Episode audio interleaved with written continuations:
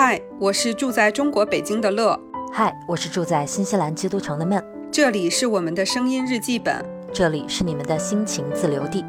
欢迎来到 Lemon 电台，欢迎来到 Lemon 电台。Hello，大家好，我是你们的老朋友乐乐，今天又来和闷老师在这儿聊天了。Hello，大家好，我就是那个闷老师，乐老师啊，最近放假呢，爽着呢。啊，爽个啥？明天就该上班了。最后的这这半天，珍惜一下啊，来录一期节目，多么有营养的。对，你看，我把我假期最后的仅剩的美好时光与您共度，你看是不是？说起来，这个这现在这个假是一个非常好的这个时候嘛，这春日对不对？大好的春天，对，你这几天干了点啥？干了什么有营养的事情？跟我们分享一下。我就是主要是第今天是假期第三天嘛，我第一天是跟朋友一起出去了。然后我们去那个颐和园徒步了一大圈，就虽然不是你那种惊险的徒步，但我们是那种就是围颐和园一圈的那种，就是距离还是挺远的。然后昨天主要是去看看父母，然后自己去这个返厂维修一下，然后嗯。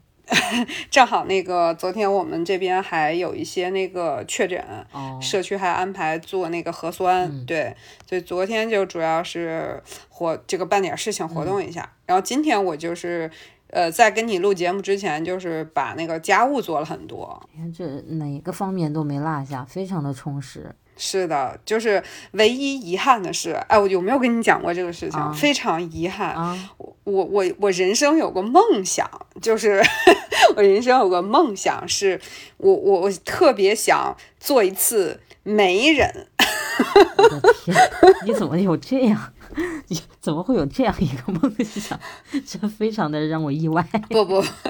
我还是属于那种对朋友而言还是很 nice 的朋友，就是所以我觉得以我的这个交友的方式和对朋友的心态和对朋友的这种细节的关注，我是一个比较注重细节的人嘛。我觉得我是应该能给我的朋友们，就是单身的朋友们介绍成功的。然后很遗憾的是，结果到现在我就没有成功过。我我为什么？是不是很遗憾？来说说你最近的一次失败的经验吧。说起来是失败，但是我今天冷静的回想一下这件事情，我反而倒觉得你还小结啊？对，是的。好，来，我冷静的想了一下，我觉得这件事儿没让我做成。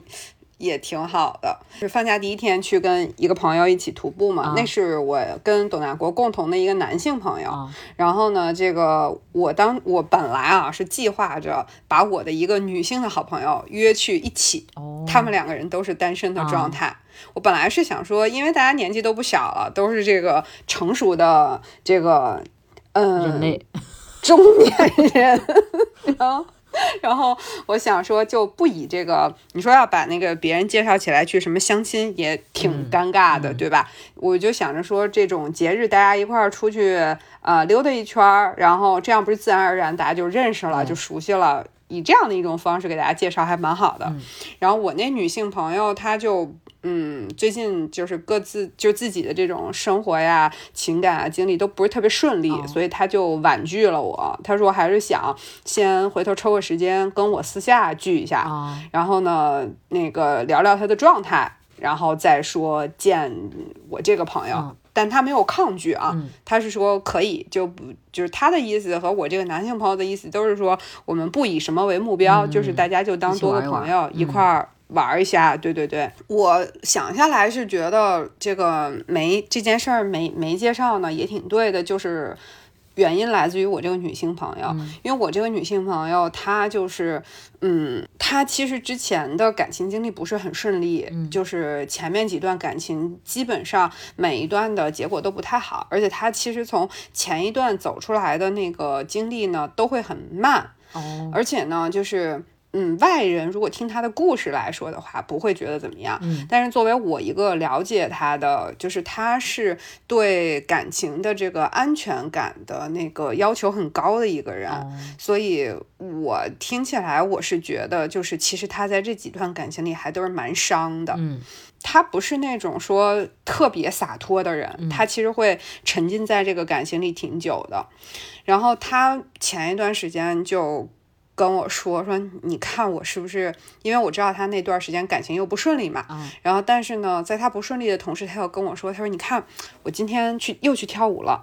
然后我今天又去那个做美容了。我今天又去看了什么展览？就是跟他的意思就是跟我说，他把自己的生活支棱起来了。他说你看是不是支棱起来的我就特别的好？他说那个支棱起来的我。就是才能在别人眼里是闪闪发光的我。哎呦我天，他没有这么直白，但是他那个意思就是这个意思。他就问我说：“你看我是不是在发光？你看我现在这样是不是特别好？”哦，他这样跟我说了一段时间之后，后来借一个机会，我就把我内心的真正的想法跟他讲了。我说我今天一定要说狠一点，我说你不要介意。然后我就跟他说。你让我，或者说让别人，让其他的男人看起来你是不是闪闪发光这件事儿一点都不重要。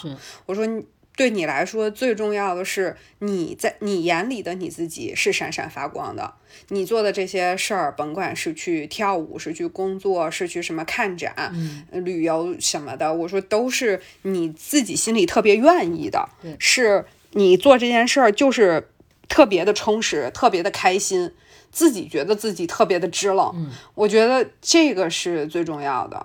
然后我后面就说了一句，就是特别狠的话，我说你这两三年你都试图在用后面一段感情去解救前面一段感情带来的伤害，你都试图找一个新的。嗯，男人带给你一些新鲜感，去解你之前的伤害。我说，其实这是一个我觉得不太能解你根本性问题的状态。我说，其实就是我前面说的那些，你真正的觉得自己快乐了，你做这些事儿，你会发现，哎，我就是在为我自己做的。到底有没有这个男人，是个什么样的男人？我说，那个时候就真正会有答案了。嗯，我就那天跟他说的比较狠，他接得住吗？嗯，他说别说了，你就差报我身份证号了。嗯，他应该也也是在一定程度上有这个意识的吧？我觉得是的，听起来他并不觉得你的这个分析很意外。是的，嗯，所以呢，就是我我我为什么会说这次没有让他们见，也是挺好的呢？就是。也许他可能现在正在考虑我说的那件事情，然后暂时性的不见，我觉得也挺不错的。嗯，也是，要不然就是再继续一个循环。所以，我我孟老师就是作为一个朋友，嗯，就是你看我这样说人家，就是不是有点说过了，是不是有点说狠了？其实我不觉得啊，因为你前面打了招呼，你说你要说重一点什么的，我想着你是要说啥呢？结果你后面说的是这么励志的一段，这么感人的一段话，我万万没有想到，这有什么说重？我我是你怎么会万万没想到万万没想到？难道我对你，我难道我对你不励志吗？我对你不不不感人吗？我可能没有遇到他这么 那个低谷。还没有拿出你的更感人的话用到我身上，我还在等。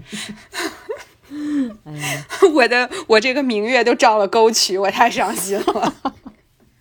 但是我觉得说回你这个朋友的这个状况，我觉得其实还蛮有代表性的，就是我要做出一个让别人觉得我很棒的样子。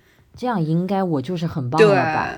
就是对吧？我内心在我自己，就是我可能做了那么多努力，我仍然在夜深人静的时候，我躺在那儿，我还是觉得怎么内心还是泛起一丝 悲伤的。是这个时候，我细数一下我做的这些努力，应该在别人眼里，应该在朋友圈的看客眼里，我是很棒的吧？就是我觉得这是好典型的现在的一种那个。嗯，对吧？代很代表性的一个人，也不能说人设，一个这叫什么？为人处事的一个态度，表现出来的一个样子。对，是的。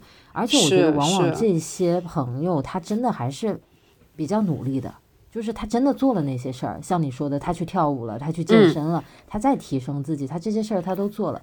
但是你可能作为跟他关系那么亲密的一个朋友，你知道他以前经历的事情，在你的眼中看来，他可能就是那那首歌唱的，他不是真正的快乐，就是他做这一切可能并不是他真的在享受的，他可能还是在为了某一种标准去迎合，是吧？对对，我我其实特别怕我的朋友就会。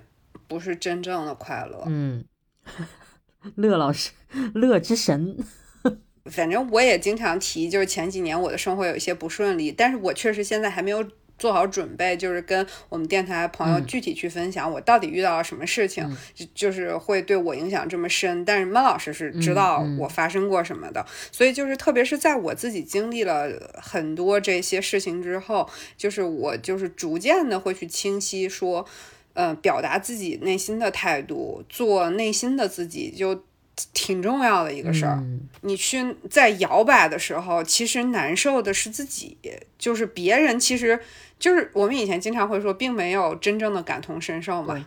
就是你你大家都说我理解你，我跟你感觉是一样的，但是其实最细微的那个部分还是有你自己，所以我就觉得让自己最细微的自己的那个部分是高兴的，是开心的，是在做着一些愿意做的一些事情的话，我觉得其实蛮重要，蛮有用的。你刚才在描述就是你跟你这个朋友的这个对话的过程当中，你说到他问你说。我这样是不是就是很闪闪发光的？我现在这样是不是就很棒？我听到这个话的时候，虽然我都不认识他，但是我就是内心里有一种 so sad 的感觉，就是那样渴望的直接的去问别人，是我你快说我棒，就是我太想听到这个了。我都做这么努力了，你还不夸我吗？对吗？就是当时听到这句话的时候，就真的觉得 so sad。但是这种，我觉得这是一种共情吧，并不是说我高高在上站着，我去觉得他很可怜。我觉得完全不是，因为我觉得，当然大家在某些场景，可能过往的人生片刻当中都有过，在这样一个比较弱的一个位置上面，你会觉得，对吧？就好像一切都不顺心，尤其他遇到感情的这种事情更容易这种。去取悦，是为了别人喜欢的那个样子，我去成为那样一个人。但是我觉得这种事情可能时间久了，有的人是一开始就能感觉到，有的人渐渐时间久了也能感觉到，就是我在干嘛？我我又这这个人不是我嘛？就是会有一种很深的这样的一个感觉。反正我听到他说那个话，我就觉得哎呀，特别的有一种酸楚 在心中。是，但我跟你讲，我这个朋友长得特别漂亮，然后就工作特别出色，真的就是我我每次就是他，其实我一直都觉得他这几年在感情里都把自己放得很低，就是只看到了自己，就其实人都是有很多缺点的，就再好的人都有缺点嘛，他就总是在感情里把自己。的一些劣势和缺点去不断的放大，然后用自己的这个劣势去说，觉得嗯，那我因为我这样，所以我应该放低我的姿态去配合对方。嗯，我我就是就是你说的，真的 so sad。是，我觉得很多时候就是把缺点放大到完全遮住了双眼的那种感觉。我说一个特别简单的例子，就我有时候在网上看一些那种。大家分享自己的穿搭什么的嘛，然后呢，就有一些女孩真的长得又漂亮，身材也好，然后穿的也有品味，然后完了之后，她那一条图文的文案就会写说：“哎呀，我的那个脚踝真是又粗又壮。”然后她一整个文案就是一句这个话，我看到了之后，我以前啊，其实我以前我会觉得。妈呀，就是那种美美女非要说自己丑，或者瘦子非要说自己减肥的那种感觉，我其实是有一点点小反感的那种。我就觉得，哎呦，你干嘛就是要大家赞你呗？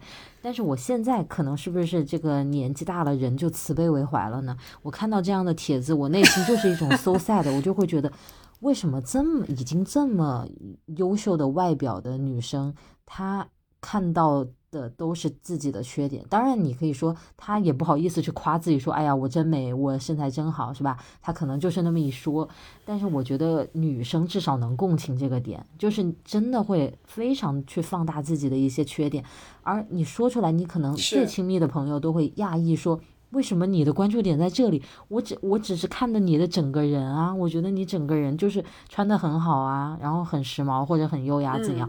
然后他的重点就在于什么？我的脚踝很很粗壮，然后他穿的是个长裙，就根本就遮的都他差不多了，都已经看不到脚踝了，你知道吗？我就觉得我又觉得很典型，我又很能共情，我又觉得很酸楚的那种感觉，我觉得太难了。就是这种心理，因为很多人都有嘛，就这个成因是非常复杂的，也不一定全是你自己的一种对自己过于严苛或者自卑等等这些东西，但是我就会觉得，对，至少。我自我感觉走到现在这个年纪，慢慢的更能去把自己当做一个人去看，就不是去迎合别人的某些标准，去往上去碰我能得几分。我不是一个去拿来做评价的东西，我是一个活人，就是我是很复杂的，我也不仅仅是两条腿、两只手。你光就像在选在选什么以前的那种买牲口似的，是吧？就挑哪个长得壮，就不是那样的一个评判标准嘛，对吧？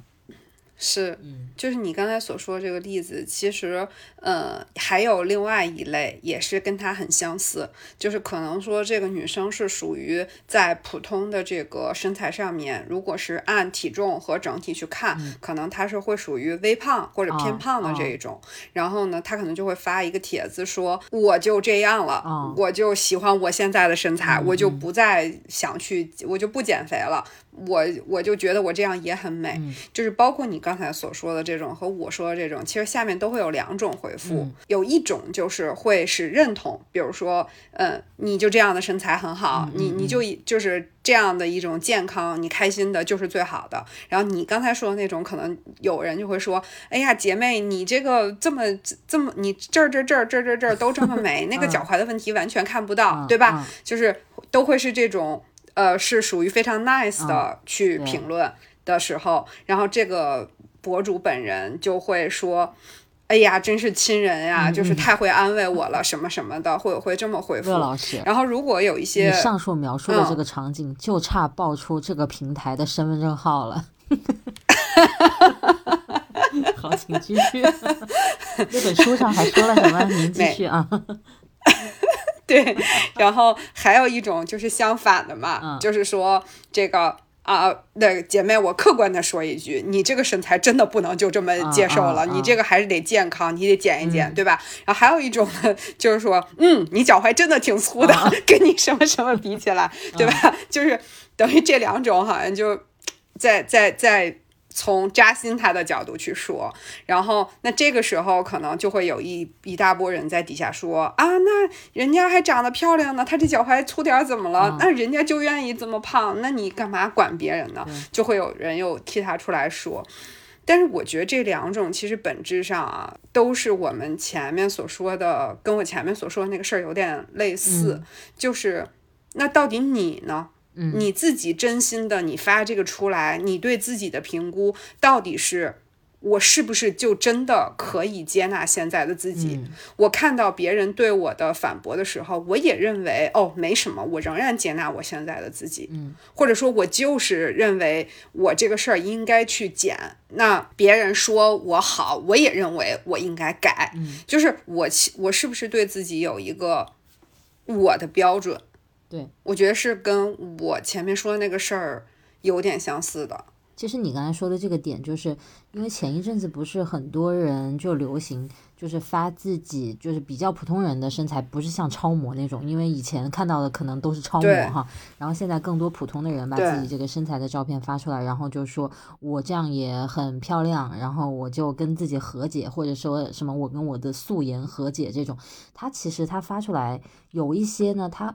就是你看得出他在评论区的这个回复，是他其实是想获得支持他的声音，就给人感觉他可能内心是有一丝 迟疑的，就是那种，嗯，是对对对，就是有的人会说，哎呀，那可能就是不是很顺着他的意思，他就会非常强烈的一个回应，对吧？你就看得出来，其实他可能内心还是有一些在介意，但是有一些人他可能真的就是我就这样。我就接受我现在的我，然后你怎么说那是你的观点，但是不代表你怎么看我，我就是什么样的呀？你看得出来他自己对这个事情的那个解读不同，嗯，对，所以我我我是在想，就是到底是不是真正的自己接受自己，其实自己不在于你到底发了什么是。哎呀，我们这个突然间啊，就把揭露了某平台的某一类帖子的 某一类现象。说的那么隐晦，前面都讲的那么具体了，现在在这某平台某一类帖子。但是你说到这儿，我就想起来一个正面的例子，也是一个女性，非嗯常，在我嗯看来啊，非常了解自己，也非常正面的去看待自己的一个人，就是我妈。励志，哎呀，原来是阿姨，失敬失 失敬敬失失敬敬。我跟你说，我妈这个人，就是虽然我在我们平那个播客里面有 cue 到她一些这种这个作为家长的一些不堪的往事吧，但是我真的觉得她作为她这个个人，我在我认识的人里面，我我觉得没有人比她活得更嗯。你可以说他乐观，或者自信，或者说很明白，就是他似乎没有我们这种八零后、九零后、零零后这几代人的那种卷，或者被社会的眼光嗯去审视、去看待的那那样一种压力。我妈六零后嘛，比如说我举个很简单的例子，很多家长是非常围着孩子转的。就是你从正面说嗯，他非常投入在孩子的成长和教育上；从孩子的压力的嗯。那一面说，有时候家长可能过度的关注孩子，过度的把嗯。太多的时间和重心放在这个孩子身上，孩子会觉得很有压力等等这些。而我妈往往就是这一类事情里面的那个非常放手的人，就是她对我的那种放心，她对我做出的判断的那种支持，有的时候我我自己回忆起来是觉得我很幸运的，就是当我在做一些人生选择的时候，他可能跟我有完全不一样的想法，但是一旦他接受了我的这个选择，很明确的就是他放弃了自己的坚持，转头来坚持我的想法。就其实，在他内心可能是有悖于他的那个看法的哈，但是就是我觉得他对我的支持是支持到这个地步。与此同时，他又没有过多的参与或者插手我的这些事情，他不会强加给我他的那种嗯种种的一些对于我的事情的一些建议。我跟你说一个很很小的、很搞笑的例子，就我之前有提到说，我写了本书嘛，最近这个书也快上市了。就已经在做这个打样的这个动作的，咱们乐老师喜提了一本，对，对，就我知道是因为我有一天收到一个快递，嗯然后呢拿到了一本，就是因为我以前也收到过试读本嘛，嗯你看一看我就是个知名 KOL，经常收到试读本。是 是是，杜大国说又又有出版社给你寄试读本了，然后我我一看，哎，手账的话题。然后上面还贴了一张那个 便签，写着就是你嗯现在拿到的是试读本，然后跟最终出具的版本是不太一样的。嗯然后这本书呢，它特别的小，就大概是个文库本嗯，那么大的样子。我再定睛一看，不是闷住，看看看看，出息了。哎呀，太好笑了！原来原来还有这样的一个开箱场景啊，我已经看见画面了。对，同样的一个场景也上演在我妈取快递的这这一边哈、我妈也是取了这个快递，啊就也给她寄了一本嘛。然后她拿到之后，我的那个编辑老师就跟我说，他说好期待你妈妈读完这本书之后会是什么样的一个评论、一个看法哈。我当时就跟他回复说：“我说我很质疑我妈真的能看完这本书吗？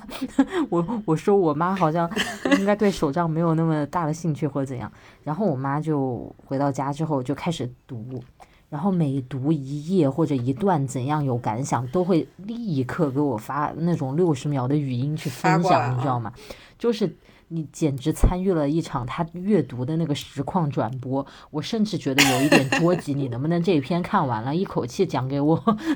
对他非常热情的跟我去进行一个分享，然后当时我就跟编辑老师说，我说，哎呀，看来我妈这个兴趣很大呀，这好像读的热火朝天的哈。嗯，过一会儿连来了好几条六十秒的语音，我一听，我妈说，这个总体看下来，这本书还是很励志的，很引发人思考啊，不是那种写的玩儿的那本书。我觉得你们写手账的年轻人应该还是很喜欢的哈，一一堆这这个反正就是套路的给你点评了一下，然后这时候他来了一句说。我现在呢读完了序言了，哎，主要是我现在想去做个运动。我呢后面读到哪儿了，我再来跟你随时再来分享啊，一边读一边分享。我今天就先跟你说到这里，然后人家走了，做自己的，人家到运动的时间了，人家有 routine 的，别人去做运动去了，好不好？看个什么你写的这书什么，你人家那个出版社老师说这个热乎乎的，在出版之前先寄给你你妈妈去看。我妈根本就是啊，好的，嗯，现在。抽个空读两页啊，然后我要去做运动了，再见。我当时是收到他这条语音之后，我就我真的觉我觉得太绝了。我妈不愧是我妈，就是她真的有她自己的生活，她绝不是那种过度关注我的生活的那种人。No No No，绝不是。嗯，太搞笑了。呃，听到这儿，我想发表的评论是我跟阿姨的阅读进度是一样的，我也是看完了序言。哎，能不能？稍微帮我把我这本书描述的这个引人入胜一点，你这这两个例子。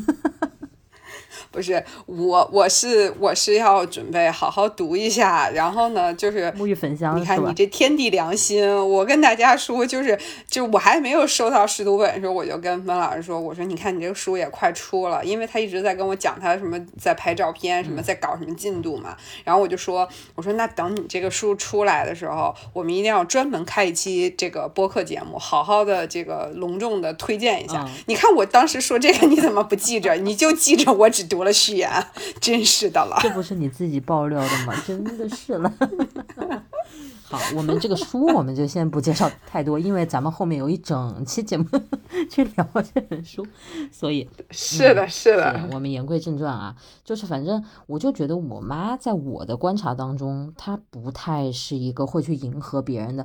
我记得以前在电台里面我还举过那个例子嘛，就她早上穿件新衣服准备上班，我奶奶说这你新买的，我妈说对啊，她说我奶奶说好丑啊，然后我妈说 啊，你觉得很丑啊？高兴的走了，我觉得很漂亮，然后上。班去了，对对，我妈就真的是一个，就是上上到这种家庭，呃下到这种家庭里的评价，上到她工作职场上的一些各种各样的。你说你这个人都工作了快退休了，她多少还是经历点事儿吧？我真的是觉得她是很客观的去看待看待自己的，就是也接受自己是有瑕疵的，自己肯定不是完人，我就能力有限。哎，但是与此同时呢，我又把我该做的事情做到好，然后我也。不太去在意，在你们眼中我是有多好或者多糟。我觉得他是这这很活出自己的一个人。嗯，我觉得就是阿姨的这个种种的，虽然我跟阿姨还没有见过面，但是呢，这个阿姨的事迹已经生动的让我 觉得她如同在我的生活里是一个特别 激励我的这样的一个形象。她就是完全是一个。嗯，我觉得怎么说，就活得很开的一个人吧。我觉得是这样，那种一般表现出来活得很收紧的这种畏首畏尾的这些人，嗯，绝大多数吧。我这是那个谨慎一点的讲，其实我想说，全部都是很在意别人评价的。因为我就是这样 的感觉，就是我自己，我在很多场合我放不开。其实你说到底，为什么放不开？你为什么不敢展示真实的你自己？你还不是怕在别人眼里看起来你不够好呗？是不是？我妈前两天给我发了一张老照片，我呢不记得，可能是我小学六年级或初一那个时候。那年武汉下了巨大巨大巨大的雪，就到处都是白的。然后我妈穿了一件那个大衣，在雪里，然后手上像那个董存瑞炸碉堡一般的举着一大块雪，就那样一个造型，然后笑得特别开。然后我站在她的斜后方，我也看着她在笑。但是明显的一整个照片，我妈绝对是那个主角。然后各种我从小到大跟我妈在一起的照片，我妈一定是就是很明显看得出来，她的气场比我强多了。就她就是那个照片的那个 C 位那个 focus 的地方。然后我给别的朋友看这张照片，他们说你妈拿的是大女主的剧本。哎，我一下子觉得天呐，我至少就是在我妈心目中，她肯定是这个大女主。然后我就在想，为什么我不觉得我是大女主呢？又为什么我们都其实我们都是自己生活的大女主啊？应该是这样啊。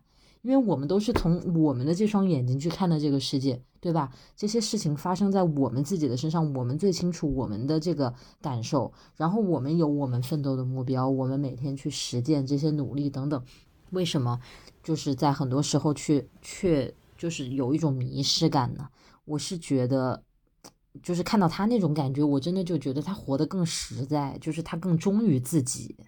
然后很多时候跟他相比，我好像就没有那么忠于自己，好像太把别人当回事儿了。你这么说起来，我真的觉得可能反而是我们这些，就是之之前看互联网，包括一些这个呃书啊，上面其实都有这类的观点啊。我当时不是很。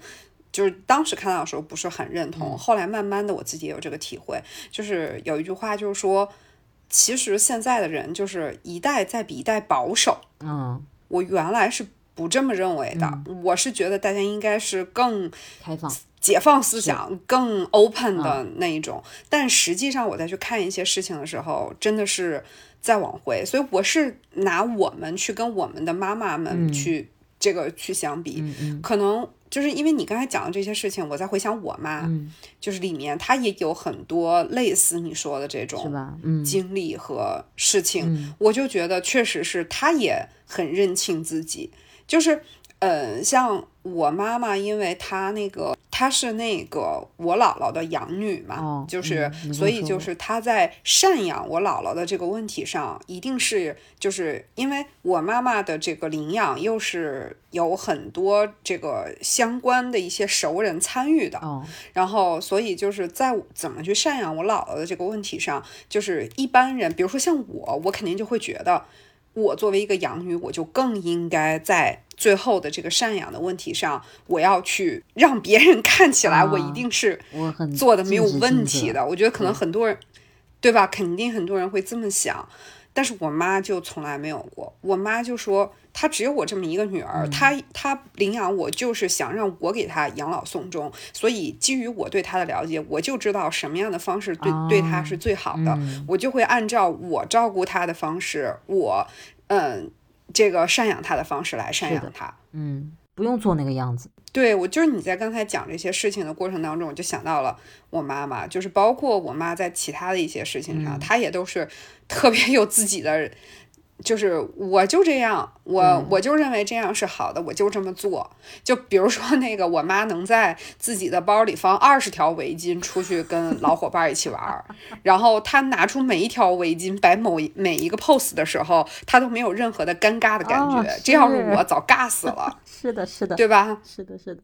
而且甚至有时候，我感觉我妈他们那样很夸张，在拍照的时候，旁边有一些人笑着笑着看着她，她还有一种。觉得自己很被关注到 那种，他一点都不会觉得害羞 或者尴尬，真的 是的。这个，所以啊，这个我们真的需要向妈妈学习解放思想啊。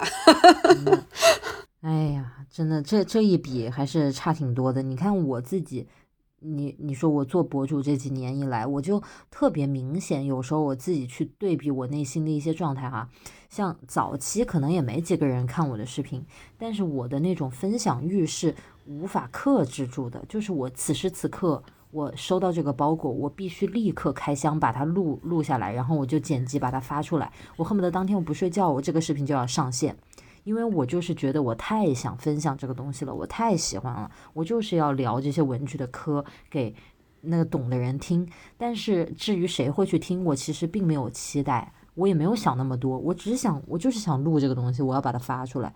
但是可能到后面，你听到的声音越来越多，有些是你想听的，有些是不想听的。但是你知道现在这个世界是比较嘈杂，你也很难去分辨，所以这些声音全部进到你耳朵里面去之后。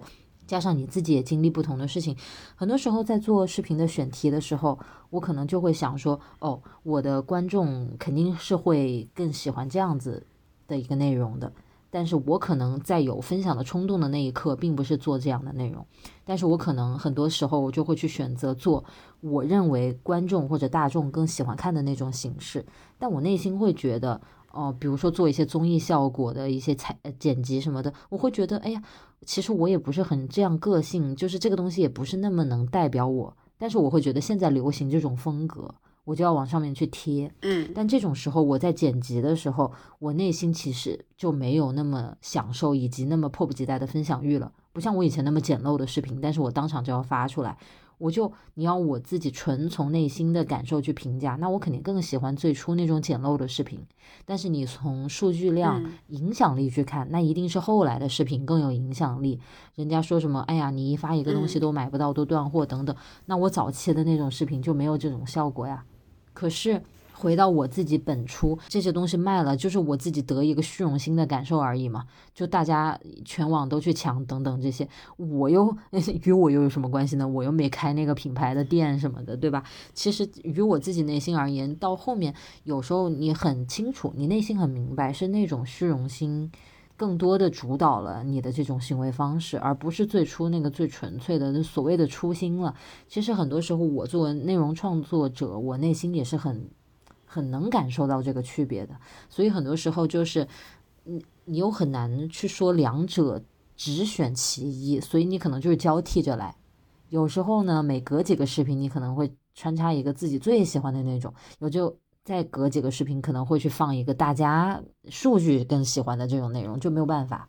但是，就是作为我自己吧，我是我觉得你也一样，你也是内容创作者，肯定是非常有感受的。就是我到底是在为自己创作，还是在服务于数据或者别人一些观众，对吧？我倒是觉得是一件特别可以理解的事情，就是你最开始分享的时候，比如说像最开始，我记得当时咱们一起买 G 六的时候，就是咱们还一块儿首页说那个今天要上什么颜色，然后我记得那时候你就是咱们还在群里会交流，是不是你是不是收到了，我是不是收到了，然后我记得你那时候就会说我收到了，我今天要赶快去录个视频，就我也记得。那那个时候，你的那个创作的出发点和录视频的出发点，对，所以那个时候我觉得你没有一定说，我未来会把这个事儿作为一个我的工作，嗯，对吧？你那个时候的出发点是纯粹从我自心自己内心的这个分享欲去出发的，我想跟大家表达我收到了喜欢的东西的这个心情，我觉得更多的是这个出发点，但是当。嗯，有工作的成分在的时候，那需要去看数据，我觉得也是一件很正常的事情。不然你也不是一个合格的做这个工作的人。嗯，就是这两件事儿，你的出发点是不同的。而我觉得这里面又有一点，哎，我怎么突然间进入了特别冷静的分析的环节？我就我我我，对，非常的冷静在分析。我我是想说，而且你是可以意识到。这个视频是我特别分享欲旺盛而出来的一个视频，然后这个视频可能是我为了和，比如说有的时候是有跟一些品牌的合作，有的时候是为了阶段性的去让我的博主的这个数据有相应的呈现，我是为了我的工作的部分。我觉得你是内心能够认知到你这个取舍的，我觉得这个就很 OK 啊，就是因为你认识到了可怕的东西，我觉得是。你认识不到，嗯，就是你在做这个事儿的时候，你你都已经分不清哪种是你真正想做的视频，嗯，就像有一些人，有一些服务人员，就像我们之前那那个那期节目，就是那些套话，你说出来的时候，可能那些说出来的人他自己都不知道说这说说这些套话是发自内心的还是。一一个纯粹就是为了说这些而说，我觉得那个其实是很可怕的。所以我觉得你其实是对这个事儿有识别的，我觉得他是 OK 的。我觉得在我这一层上面，是不是我主动要去识别，而是我内心的那种感受就是太不一样了。所以这个东西它可能，嗯，有的时候的那种排斥感会比较强。然后，相对于那种纯粹的热爱迸发的时候的那种快乐，就这二者的那个区别是挺挺大的。所以，包括像我现在，其实我挺长一段时间没有更视频了。我有时候会想到这个事情，我还是焦虑的。哎，您还知道哈？哎呀，在这儿等着我呢。对我有时候想到这个事情，我去一看，哎呀，又有这么久没更视频了。然后一看到那个数数字，比如说有几周、几个月什么的，你内心还是会觉得慌一下，然后再想，哎呦，在更视频还有人看吗？还有人记得有这么个人吗？什么的。但是呢，我就是我现在就要求我自己，就是我必须顺着我的心意来，我不想再那样拧巴了。就是我如果现在就是很想跟大家分享这件事情，我就会拍。如果我现在就是拧巴的，如果我逼着我自己去拍，我当然拍得了，我多的是新的素材可以拍。但是如果我一想到这个念头，我的内心是有迟疑的，我就不逼我自己了。所以就就就到现在，我 我不认为你是在这个为自己解释啊，虽然听起来特别像。这是阐述，这不是解释。啊，是是是，对对对对对，您说的对。我是觉得，就是你这种做法，你现在不去做这种视频。我觉得也 OK，是因为你在遵从着你内心的那个认知，遵从遵从着你内心的那个想法。是的。如果说你有一天这个别扭劲儿你过来了，你就会认为，好，我现在做视频就是一个是我自己特别真正想分享的，然后下一个我就一定会做一个更偏工作的，对吧？更要数据的，更这个就是。博主身份一点的，而是少一点我个人情怀的。我就是这样，每每个做一个，然后我对这种事情也完全是一种能够接纳的态度。嗯，然后你就去做了，我觉得那也很 OK。是，因为我觉得在这个里面你是能够清晰分辨和清晰认知的。对，而且你做的这件事儿没有给你自己带来不适。我就比如说像我自己。我在职场上其实也会做出很多，如果是完全从我内心出发，我一定不会做这样事儿的一些事儿。嗯，但是我仍然会做。嗯，但是我做这件事儿的时候，我会知道我是为了达成我的一个什么目标而选择去做这件事儿。我是可以做这件事儿，我不会因为做这件事儿，我什么站在道德的制高点，什么质疑我自己或者什么样的，我没有。就比如说。嗯，我去跟老板谈一个事情，那如果说我前面谈的过程已经发现老板跟我的意见不一样了，但是我希望老板能够接纳我的方案，我一定会选择一个他喜欢听的方式，他喜欢的形式，他喜欢的语言，尽量去贴合他的那个部分去讲这件事儿。那是不是没有完全从我自我的本本身和自我的本源出发？确实啊，嗯，但是。我为了让他接受这件事儿，我的目标是让他接受这件事儿。我可以接受所谓的取悦他的方式去达成这个目标。嗯，只要这个目标达成了，我我也是开心的。是，那我的这个方式我都 OK。对，我是充分认知了这一点，我会做这样的选择。那我觉得也没有问题。我觉得这就跟你刚才的事情是一样的。我觉得这个就充分点题，叫认清自己的这个“清”字。就是你特别明确你现在这样做的目的是什么，然后你的这个行为是去服务于这个目的的。比如说，有的时候我可能会在早期，我的这个目的是混乱的，我可能没有意识到，有的视频是去取悦自己的，有的视频是去取悦数据的。那在这样的一个时候，我就会觉得比较撕扯，就是像我们前面讲到的，嗯，很难以自洽。就是我似乎得这么去做，大家才热情的反馈给我。可是我又不是很想总是这么去做，因为我的内心可能是想那样做的，对吧？就是有有很多时候内心会有这样的一些撕扯。其实这样的时刻，就是你没有认清这个视频发出来的目的嘛。就是你到底是要自己好玩儿，嗯，还是说你要把它做大做强，对吧？那你肯定朝向的方向不一样，你选择的这个行为就是不一样的嘛。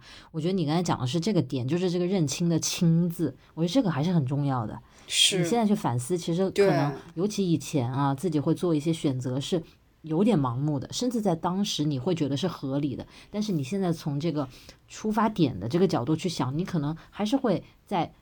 我到底要实现什么？对于这个目标是有一点混乱的，所以这个时候做出的选择，往往有时候就会觉得，嗯，经不住推敲，是吧？嗯，甚至可能以前我们是为了表示，比如说我的这个文艺，我的清高，我的对，我的这个坚持，对我去我去做一个选择，但其实我选完了之后，我。背过人，我可能会为我这个选择而大哭，我会掐自己，我会恨自己。我我觉得现在的，我觉得起码现在的你我应该不会干这种就是这么认不清自己的事儿了。哎呀，我觉得这个你高估我了，但我觉得这个点我现在也认识到了，但是但是是很，我觉得还是算比较近的一个点。我觉得这个跟我们以前聊到的放过自己也很相关。就是这是一个放手的一个过程，你以前对自己有太强烈的一种理想主义的要求了，就是我受伤了，我还不能表现出我受伤，我还要很坚强的站在那儿。你以为我受伤了，嘿，我没有，然后做出一个什么很厉害的样子，但是其实偷偷的自己回家哭呢，对吧？我以前我就会这样去做。可能甚至是下意识的，就是没有经过思考的。然后我现在慢慢的就会觉得，包括其实我以前那可能要落实到一些具体的事例里面了啊。以前可能有时候我还会收到一些私信，就人家。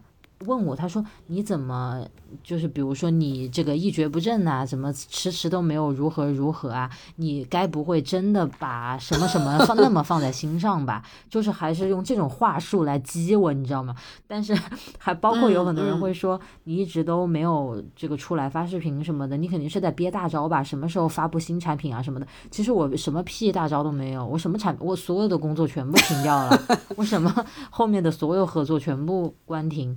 所以，我我在看到这些话的时候，我又会觉得，其实人家对我是有期待的。我又会觉得，有时候会有一点被架到了一个位置上，然后这种这这这种就是你架在空中的感觉是没有实感的，因为你脚不踩在地上。所以现在渐渐的，我更愿意去接受自己的能力是有限的，以及我现在就是没在那个状态，我可能就是做不了这些事情。然后这是我得接受的，这也恐怕也是就大家得接受的，就是这就是我呀。我真的觉得，至少在这件事情上面来看，我就是有这么一点小小的进步。就像你前面讲的这个点，我觉得这一点确实是这段时间很深刻的一个体会。所以这个点里面，其实嗯，存在着两个概念，我觉得都是合理的，就是要不要越。别人到底是越自己还是越别人，或者说更定位清楚一点，就是越别人这件事儿要不要做？是。所以刚才其实我们讲的这些，不管是你说的还是我说，我觉得其实两个观点都成立。呃，听起来好像是特别鬼扯，但我觉得真是两种观点都成立。就是如果说你这个越别人，最终你也越到了自己，那我觉得就可以啊，那正好就很好啊。是。对，如果我今天穿了一件衣服。跟董大国出去吃个饭，然后他看到我穿这件衣服，他心情很好，吃的很开心。那我因为他的开心，可能我们这个吃饭的氛围也很好，那我也吃的很开心。那这不是一件特别美好的事情吗？对吧？我我所以我觉得这个悦己这件事情，如果最终悦到了自己，那 OK 完全没问题。但如果你已经发现这个去悦人的这件事情，纯粹是为了悦人，比如说一开始我们讲到的，我那个朋友他说我我做这个，我去跳舞，我去干什么，是为了让别人看起来我闪闪发光，而不是我自己内心觉得我闪闪发光。我也悦到了别人呢，但我我我有悦到自己吗？我不 care，我不 care 我这个事儿悦没悦到自己，那我觉得这件事儿就特别的亏，是，我就觉得就不值得做。是的，我觉得说到底还是要尊重自己的感受。因为我们现在很多时候有一些话给我们一些暗示啊，比如说什么打碎牙往肚子里吞，这这个话的意思就是说你自己扛着，然后你要该怎么做怎么做，对吧？你埋头向前进，这个不要去管自己这个心里的一些困难，你该坚持坚持什么的。虽然这是一种嗯。这个很厉害的精神啊，美德什么之类的了。但是我觉得在现在这个时候，更多的是我们把自己的声音放得太低了，音量调得太小了，而外界的声音太大了，以至于很多时候你都听不见你自己的声音了。还不是说听听不听得清，可能完全迷失掉自己，就是把自己消音了。那有的人呢，他可能没有到这个地步，就是把自己音量弄得很小，就听不清自己的声音了。我觉得是不是我们今天这一番聊天下来，反正至少留给我的一个很重要的一个启示，就是还是一定要尊重自己的感受、自己的声音，不要逆着自己的意思来。这样真的就是你去回想你做成了的事儿，肯定都是你正向去投入，你很热情去挥洒。这样去把它做下来的一件事情，而不是你就天天拿鞭子抽着自己那样多难多难，然后到最后，就是为了迎合一个别人所谓的一个成功的或者怎么优秀的一个标准，完了你自己一点都不享受，这样的事情都自己都不觉得很，反正至少放给我，我都不不愿意去回忆，那我就会觉得这是很痛苦的一段回忆了，就感觉吃了很多没必要的苦。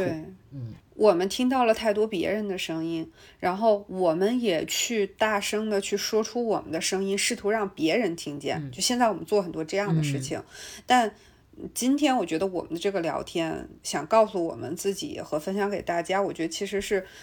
呃，别人真正有没有听见，有没有听进去不重要，嗯，就是你想说给自己的那个部分一定要听得清，对，是的，就是听听清楚自己想说给自己的，看清楚自己想展现给自己看的那个部分，我觉得那个东西就还挺重要的，是，就感觉有的时候会因为外界的声音，你知道又不统一，因为每个人有自己的看法嘛，就是。同样一件事情发生了，各种各样的说法都有，甚至包括谣言，你都真假都分不清的，更别说我应该站哪一种立场，我应该持哪种观点。你要从外界去寻找到自己的一个落落脚点，几乎是很困难的一件事情，也不一定站得稳。是，所以很多时候真的是要回归到自己，我到底怎么去。面对我的生活，外界的种种的事情，对吧？我去持什么样的观点？